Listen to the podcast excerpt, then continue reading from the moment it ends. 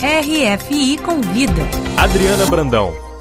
O livro A Elite do Atraso, do sociólogo brasileiro Gessé Souza, acaba de ser publicado na França pela editora L'Armatan, com tradução de Jean-Luc Pelletier em francês, a obra ganhou o título de Le Brésil et ses élites, o Brasil e suas elites, e como subtítulo L'esclavage un héritage, a escravidão como herança. Depois de passar uma temporada na França, dando aulas na Sciences Po, o Instituto de Estudos Políticos de Paris, Gessé de Souza está agora em Berlim, de onde ele nos fala. Olá, Gessé Souza.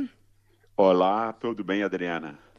Jessé, você é autor de mais de 15 livros que renovam a análise da questão social no Brasil e explicam o país sob um outro prisma. Alguns deles, desses livros, já foram publicados em inglês e em alemão. A Elite do Atraso é o seu primeiro livro lançado em francês, Jessé Souza? Exatamente, Adriana. Eu acho que outros virão em seguida, mas esse é o primeiro em francês. Nesse livro, você critica clássicos da sociologia brasileira brasileira, como Raízes do Brasil, de Sérgio Buarque de Holanda, ou Carnavais Malandros e Heróis, de Roberto da Mata, livros que ainda são muito usados e citados aqui na França. O lançamento de A Elite do Atraso em francês vai ajudar os franceses a entender melhor o Brasil ou a entender o Brasil de uma outra maneira?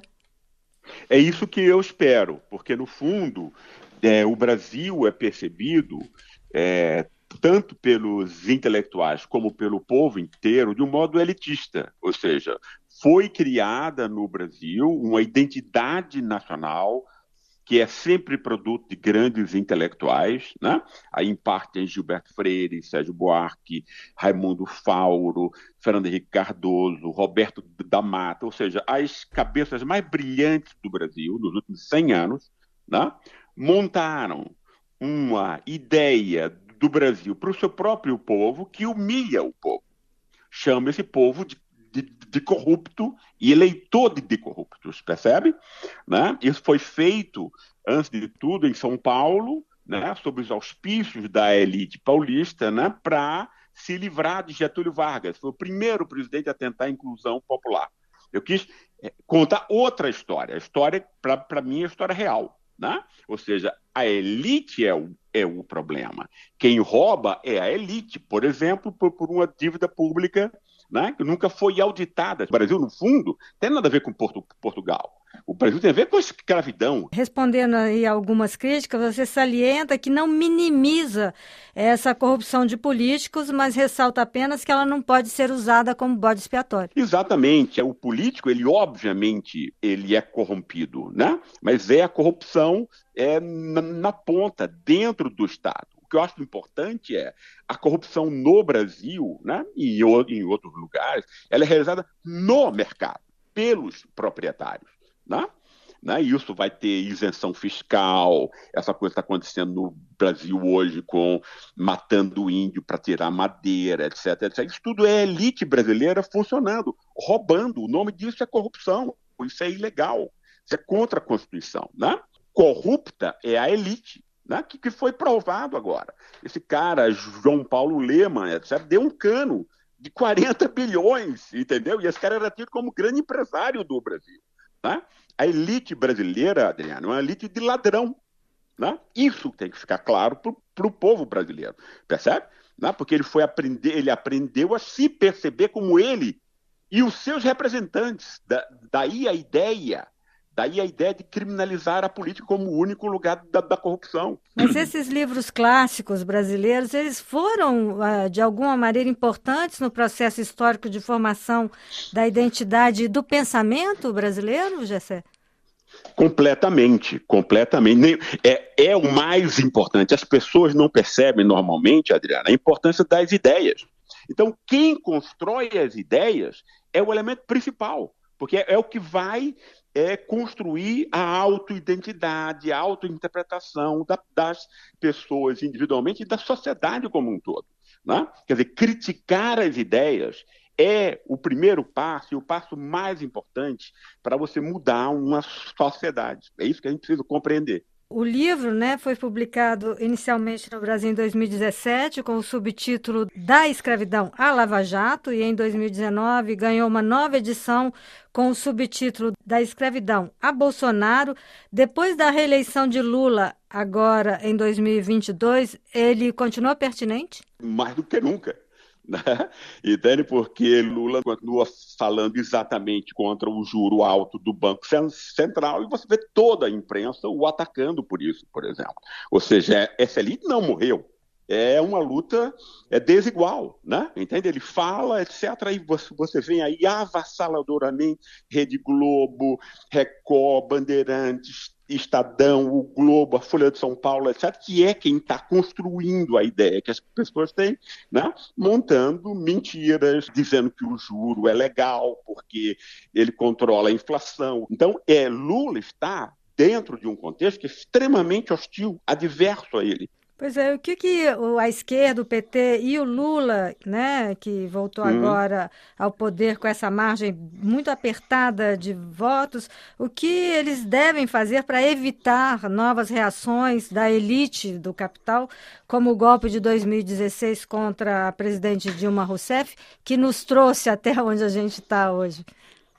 É, a primeira coisa é você é, é comprar a batalha cultural, né? a batalha cultural, que eu, eu tentei dar a minha contribuição nesse livro. Você precisa reinterpretar o Brasil de um outro modo, né? mas isso não significa uma coisa é, universitária, acadêmica, etc., mas no é concreto, né? é preciso ter uma imprensa plural. Sem uma imprensa plural, isso, é, vai sempre quando, quando acontecer de um modo ou de outro a cultura de golpe de, de Estado entre nós. Tem que ter é, televisões que atinjam dezenas de milhões de pessoas e que explique para essas pessoas por que elas são pobres, porque elas não têm futuro num país que é, que é rico.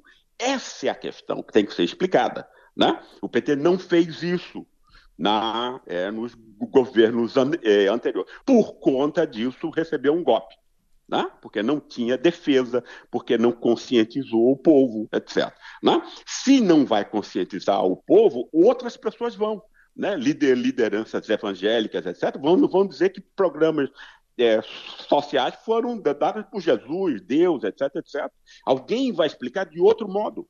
Né? O que eu espero que o partido, Lula, etc., tenha compreendido e aprendido né, é que você tem que comprar essa disputa narrativa sobre o que é o Brasil né, e o que produz é a pobreza de um povo que num país que todo mundo sabe que é muito, que é muito rico. O ataque contra a Praça dos Três Poderes completa agora um mês qual análise você faz dessa situação é, atual no Brasil?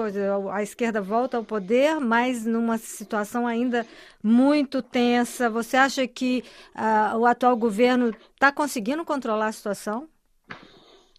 Olha, eu acho que ele está fazendo é, o que ele pode, é, o melhor possível, né? E para isso você tem alguns ministros muito, muito bons. Você tem gente certa no, no lugar certo, por exemplo, Flávio Dino no Ministério da Justiça, né? Ele sabe o que fazer, etc. Né? Você tem aí é, ministros e pessoas que estão ajudando nesse projeto. Agora, é claro que isso é, essa situação ela, ela, ela, ela explicita exatamente novamente o tema do, do livro. Né?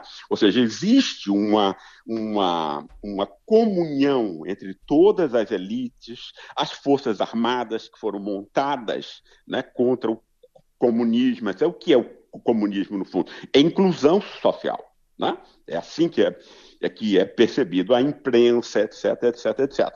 Esse pessoal continua vivo, né?